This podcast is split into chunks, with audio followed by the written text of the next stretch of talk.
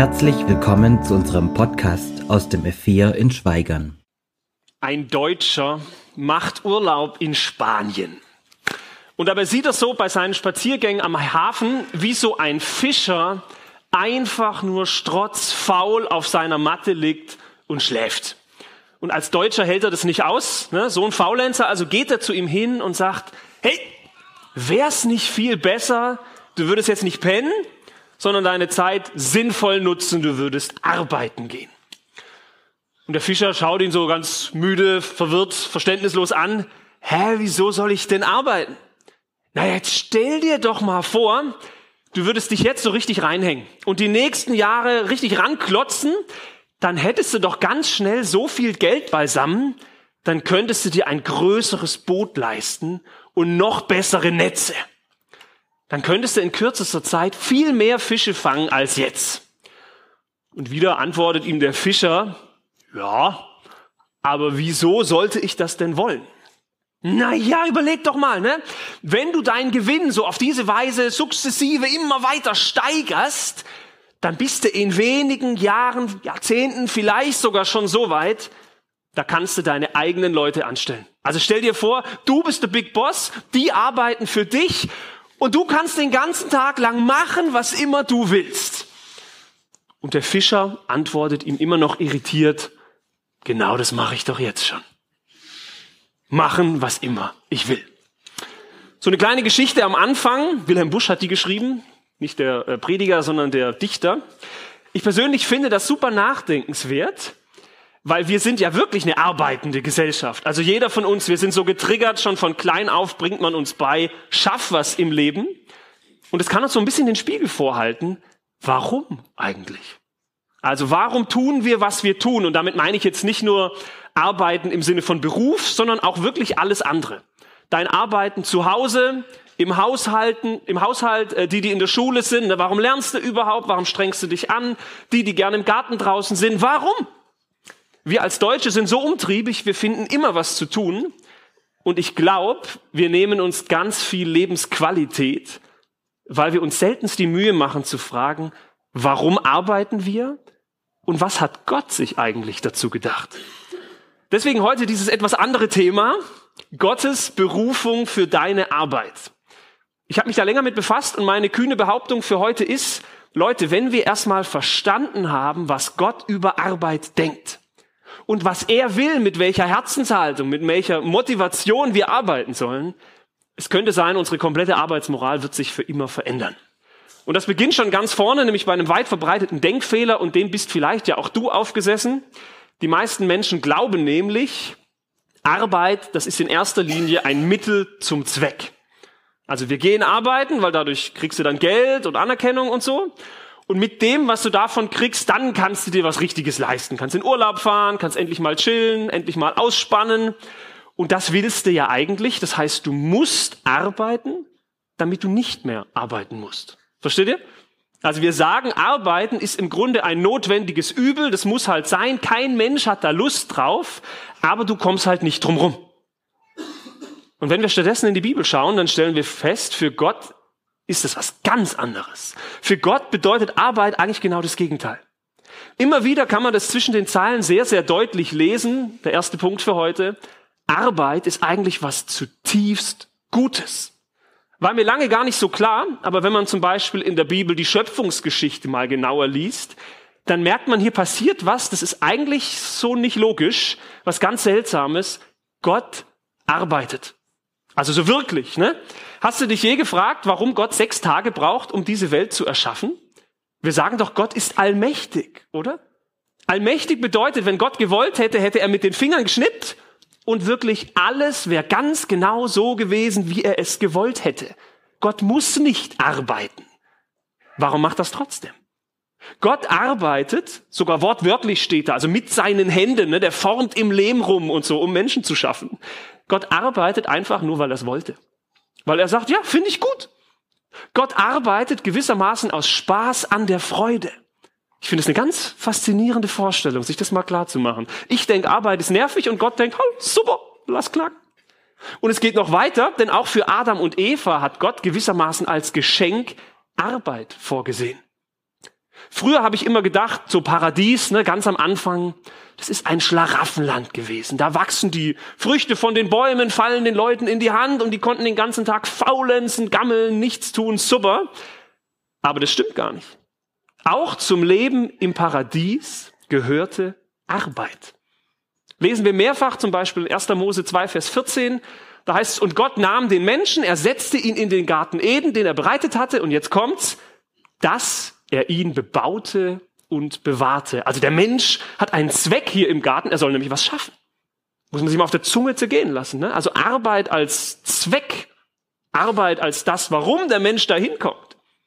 Lange vor dem Sündenfall gibt Gott Adam und Eva, Adam und Eva Arbeit. Im Grunde sagt er ihnen, schaut her, das ist die Erde, das ist der Garten, den habe ich für euch gemacht, mein Geschenk. Schaut euch alles genau an und dann bekommt ihr eine Aufgabe. Versucht zu verstehen, wie die Dinge funktionieren. Vermehrt euch, bevölkert die Erde, bebaut sie, kultiviert sie, also macht noch mehr draus. Legt eure eigenen Gärten und Äcker an, arbeitet und strengt euch an, damit das alles, was ich geschaffen habe, auf eine gute Art und Weise gepflegt und geschützt wird. Und habt ihr euch, oder wollt ihr wissen, wieso? Also, wieso Gott das macht, dass er Adam und Eva arbeiten lässt? Weil er ganz genau weiß, wir Menschen brauchen Arbeit. So sehr wir uns manchmal ne, da verdrücken und denken, nee, kann doch jemand anders machen. Arbeit ist ein menschliches Grundbedürfnis. Genauso wie unser Bedürfnis nach Essen, nach Schönheit, nach Schlaf, nach Freundschaft. Und ich kann dir versprechen, ohne sinnvolle Tätigkeit, ohne sinnvolle Arbeit, da wirst du dich in kürzester Zeit überhaupt nicht mehr gut fühlen, sondern wirst du innerlich leer sein und unausgefüllt, weil das zum Menschsein dazugehört. Und das hat von der Bibel her was damit zu tun, dass wir Menschen Gottes Ebenbilder sind. Wir sind ähnlich geschaffen wie er, nach seinem Bild. Und wer ist Gott? Na, er ist der Schöpfer, der, der gerne arbeitet. Überhaupt immer, wenn man in die Bibel guckt, dann zeigt Gott sich uns arbeiten. Das ist ein Teil seines Wesens. Er ist ein Gott, der nicht faul nur zuguckt, denn, sondern der mit anpackt. Könnt ihr mal überlegen, ne? im Alten Testament zeigt sich uns Gott als der Gärtner der die ganze Welt schön gestaltet und kunstvoll alles herrichtet und so. Und dann kommt er im Neuen Testament als Zimmermann. Also wieder als einer, der gerne mit anpackt und schafft. Das ist doch kein Zufall, dass Gott eben nicht kommt als der Pascha, den die Leute tragen müssen, sondern als der, der Freude an der Arbeit hat. In der Schöpfungsgeschichte lesen wir unter anderem, dass Adam und Eva sich für die Pflanzen und Tiere jetzt Namen ausdenken. Und wieder könnte man sich fragen, warum macht Gott das denn nicht selber? paar Verse vorher liest du noch, er nannte die Dunkelheit Nacht und er nannte das Licht Tag. Also Gott benennt Dinge und dann hört er auf. Er setzt den Menschen rein und sagt, jetzt seid ihr dran, weil Gott möchte, dass wir Menschen selbst, nach seinem Bilde geschaffen, schöpferisch aktiv werden. Merkt ihr, wie das unsere Perspektive auf Arbeiten ändert? Wenn wir auf einmal merken, das hat was mit unserer Gottes-Ebenbildlichkeit zu tun? Wenn wir begreifen, dass jede Form von Arbeit immer ein schöpferischer Akt ist. Wir sollen so ähnlich sein wie Gott. Wir Menschen brauchen Arbeit. Warum? Denn Arbeit ist ein Zeichen unserer Würde. Wir sind dann auch in dem, was wir tun, so ähnlich wie Gott. Pflanzen und Tiere in der Bibel, die können sowas nicht. Die haben auch einen Auftrag, nämlich vermehrt euch und dann ist Schluss. Aber der Mensch als Gottes Ebenbild bekommt von Gott als Zeichen für diese Würde Arbeit. Und ich glaube, das muss in unser Denken rein, weil das sich auf alles auswirkt, was wir den ganzen Tag so machen. Sagen wir mal, du arbeitest irgendwo als Putzkraft. Dann solltest du nicht innerlich denken, ach, wie wertlos. Ich putze ja bloß den Dreck von irgendjemand anderem weg. Nein, sondern du solltest dir klar machen, ich schaffe Ordnung. Genau wie Gott ordne ich das Chaos, so wie Gott es von Anfang an gemacht hat. Ich schaffe eine Atmosphäre der Schönheit, eine Atmosphäre, in der man sich wohlfühlen kann. So wie Gott den Garten macht, damit es richtig gut wird. Und damit ist meine Arbeit nicht länger ein Zeichen von Geldnot. Ich muss halt, ne, gezwungen, sondern zuallererst von Würde. Ich darf, weil Gott mich dazu einsetzt. Kleiner Funfact am Rande. Arbeit scheint eines der ganz wenigen Dinge zu sein, die wir Menschen in einem echt hohen Maße aushalten, ohne dass wir daran kaputt gehen. Also der Mensch kann richtig viel ackern. Deshalb sagt Gott in der Bibel auch nicht, ja, kannst einen Tag arbeiten und sechs Tage ruhen, sondern genau andersrum. Zu viel Nichtstun macht uns kaputt und stürzt uns in eine Krise, weil wir zum Arbeiten geschaffen sind. Arbeiten ist sogar ein Teil der zehn Gebote. Wissen die meisten Konfis wahrscheinlich nicht. Denn das Gebot zum Sabbat beginnt damit, dass Gott sagt, sechs Tage sollst du arbeiten und deine Arbeit verrichten und so weiter. Und dann am siebten Tag ruhen. Aber das gehört ja zusammen. Es geht nicht nur um Ruhen, sondern es geht auch um sechs Tage arbeiten. Und ich finde schon allein an diesem Verhältnis sechs zu eins kann man ablesen, dass Arbeiten für unser Menschsein, so wie Gott sich das gedacht hat, und damit auch für unsere Identität sehr viel wichtiger ist, als auszuruhen. Wir denken aber oft, es wäre andersrum. Ich habe mal versucht, das in einen Satz zu bündeln. Der geht so. Arbeit ist nicht der Sinn meines Lebens, aber ohne Arbeit gibt es kein sinnvolles Leben. Ich lese es nochmal vor. Arbeit ist nicht der Sinn meines Lebens, aber ohne Arbeit gibt es kein sinnvolles Leben. Und nochmal die Betonung, es geht hier nicht nur um den Beruf, den man ausübt, sondern wirklich um jede Form von Arbeit. Wenn du morgen Nachmittag bei dir zu Hause die Fenster putzt, dann wird das deinem Tag ein Stückchen Sinn geben, ein bisschen Sinnhaftigkeit für diesen Tag. Und das ist auch richtig so. Denn Gott liebt die Ordnung, er liebt die Sauberkeit. Nur hoffentlich, hoffentlich ist dieses Fensterputzen nicht der Sinn deines Lebens, der Sinn deines Tages. Und sonst wärst du nichts wert. Denn, und das ist mein zweiter Punkt, Arbeit kann dich auf Dauer nicht erfüllen. Das hat jetzt was damit zu tun, dass es nach der Schöpfung weitergeht und der Sündenfall kommt. Es gibt so viele Menschen, und ich glaube, manchmal können wir da auch mit dazu, die haben die Arbeit und die daraus resultierende Anerkennung, die man kriegt, Mensch, sind die Fenster schön, ne? Mensch, was hast du gearbeitet? Fast schon zu, zu so einer Art Götzen gemacht. Also zu was für das man lebt. Menschen, die geben sich ihr Leben lang Mühe und strengen sich an, auch auf dem Geschäft natürlich, damit die Leute beeindruckt an ihnen hochschauen und denken, wow, du hast drauf, was hast du für Gaben, was strengst du dich an, die Firma ist für dich wirklich alles. Und irgendwann sind sie eben an diesem Punkt, wo sie den Wert ihres Lebens, den Sinn ihres Lebens daran festzumachen suchen, wie hoch die Qualität ihrer Arbeit ist. Heute hat mich keiner gelobt, dann bin ich ganz down. Heute habe ich wirklich was geackert, jetzt bin ich was wert. Und das Problem ist eben dieser Sündenfall. Seit dem Sündenfall ist unsere Arbeit nicht mehr nur alles Heiterteil, sondern sie ist gekennzeichnet durch Frust und durch mangelnde Erfüllung. Sie kann uns nicht mehr das geben, was davor war als Adam und Eva vor dem Sündenfall gearbeitet haben, das kann man sich gar nicht mehr vorstellen, aber da muss das für sie das Schönste auf der ganzen Welt gewesen sein. Ne? Gottes Ebenbildlichkeit. Arbeit als die perfekte Harmonie von Freude, wie schön wir dürfen gestalten, von Würde, wir sind ähnlich wie Gott, von innerer Erfüllung, guck, was wir hinkriegen. Doch was passiert, als sie sich gegen Gott auflehnen und sie sich durch ihre Sünde von Gott trennen? Auf einmal ist Arbeit verbunden mit dem Wort Mühsal. Auf einmal klappt's nicht mehr.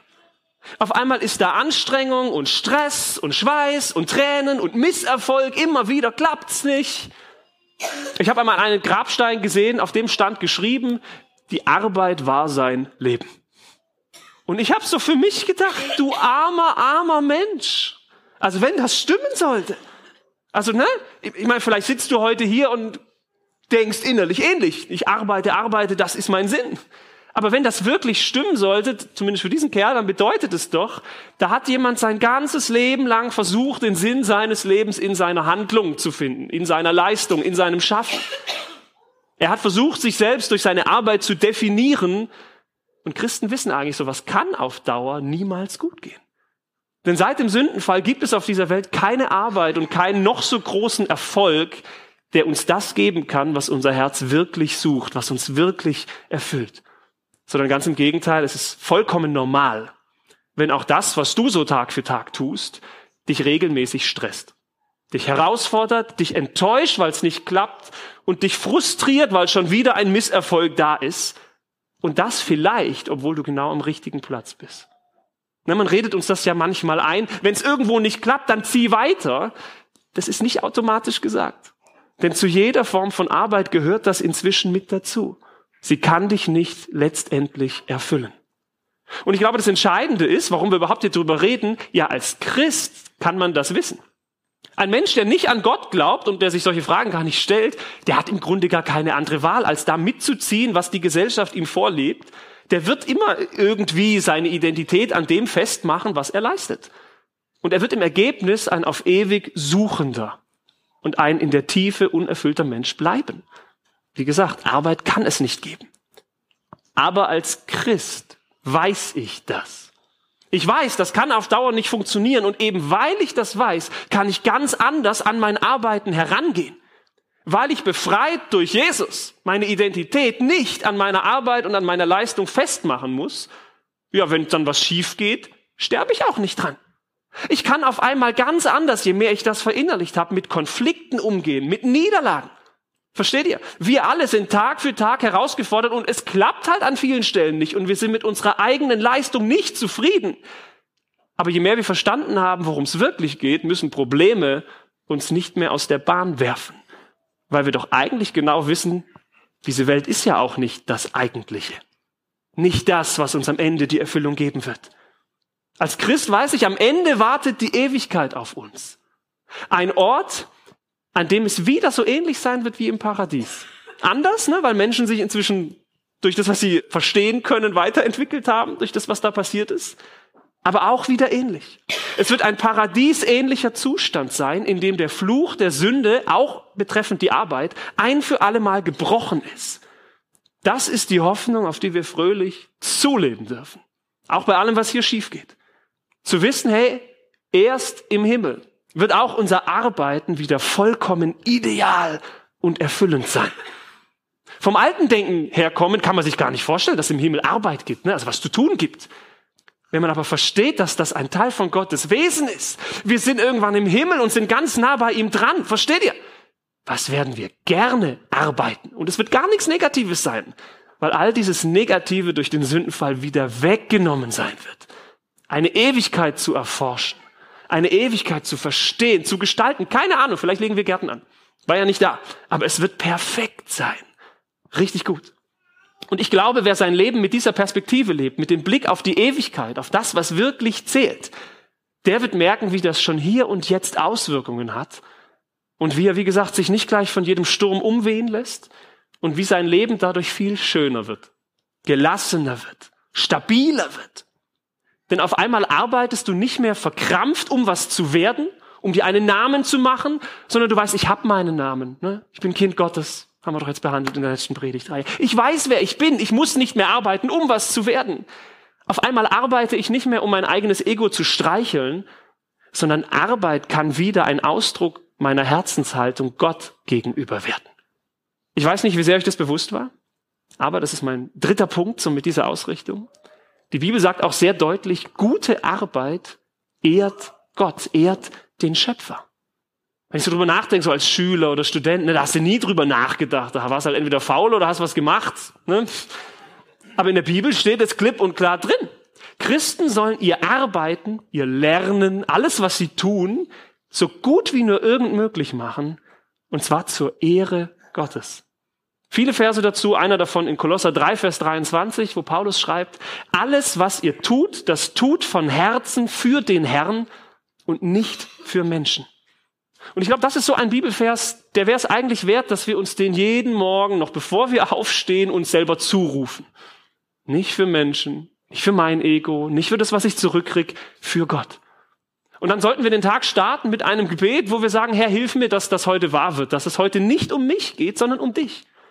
Hilf mir, dass ich mich anstrenge, auch da, wo ich weiß, ja, kommt vielleicht nicht so viel Lob rüber.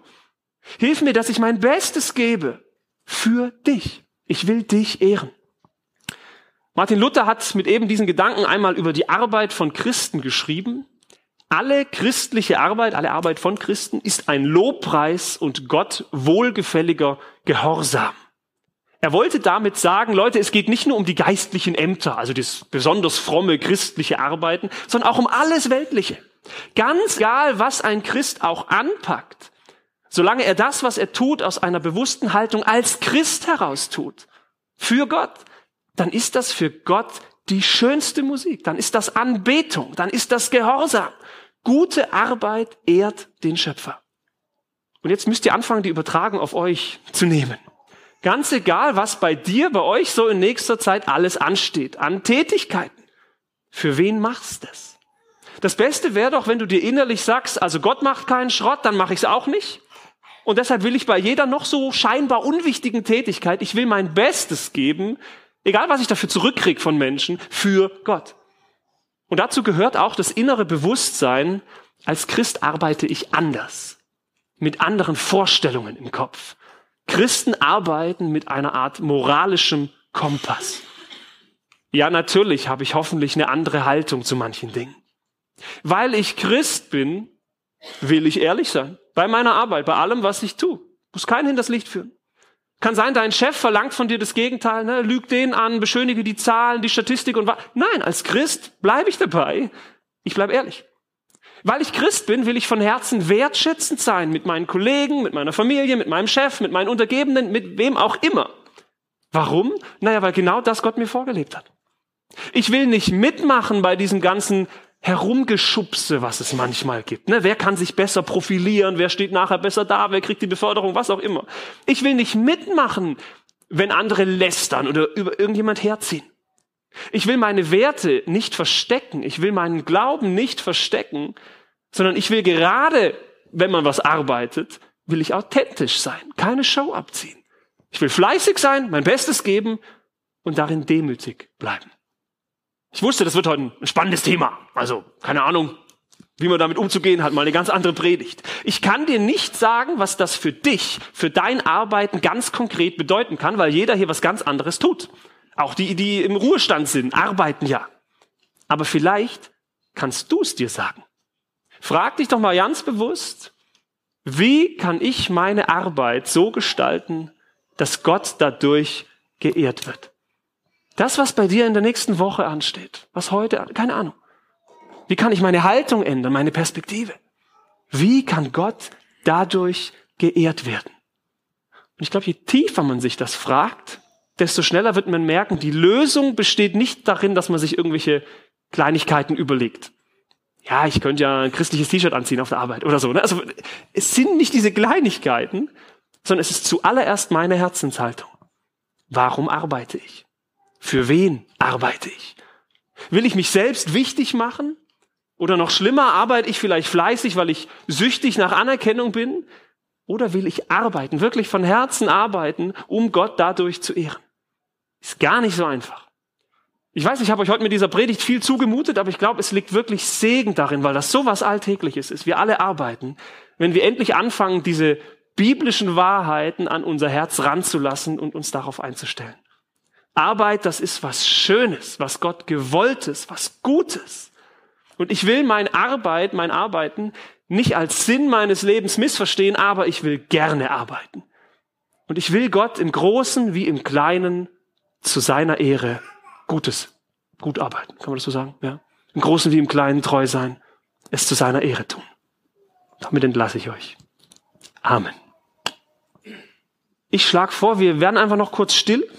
Und jeder kann ja noch ein bisschen drüber nachdenken, was das für ihn heißen könnte, was er mitnehmen will und ja, vielleicht sich auch konkret vornehmen, was es für die kommende Woche, was er da anwenden kann. Oder großer heiliger Gott, hab du Dank für deine, für dein Wort, für die Bibel, wo wir sowas nachlesen können und unseren Blick völlig neu ausrichten lassen dürfen. Danke, dass du uns geschaffen hast, weil du uns wolltest, dass du einen Plan mit unserem Leben hast dass Arbeit nicht zweckfrei ist, sondern auch in deiner Welt wirklich was Gutes bedeutet. Herr, du weißt, wie wir ticken und wie schnell wir auch in unserem Herz das Arbeiten völlig falschen Stellenwert geben. Herr, vergib, wo wir uns Götzen angesammelt haben, Dinge, die uns wichtiger geworden sind als du. Nimm sie weg, reinige du unsere Gedanken, schenk du uns ein neues, reines Herz, das sich auf dich ausrichtet, das neu anfangen darf.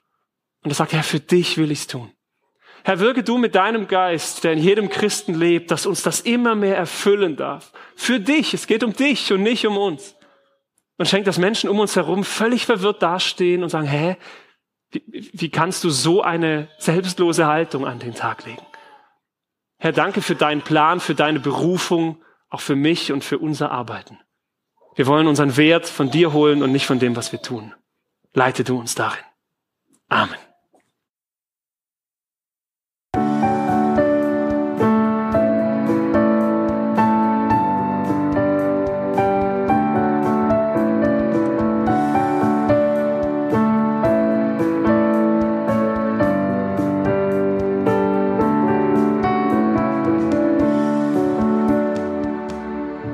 Schön, dass du dir die Folge bis zum Ende angehört hast. Sollten noch Fragen bestehen, Wünsche oder Kritik, können Sie uns gerne eine E-Mail schreiben an podcast.lgv-schweigern.de.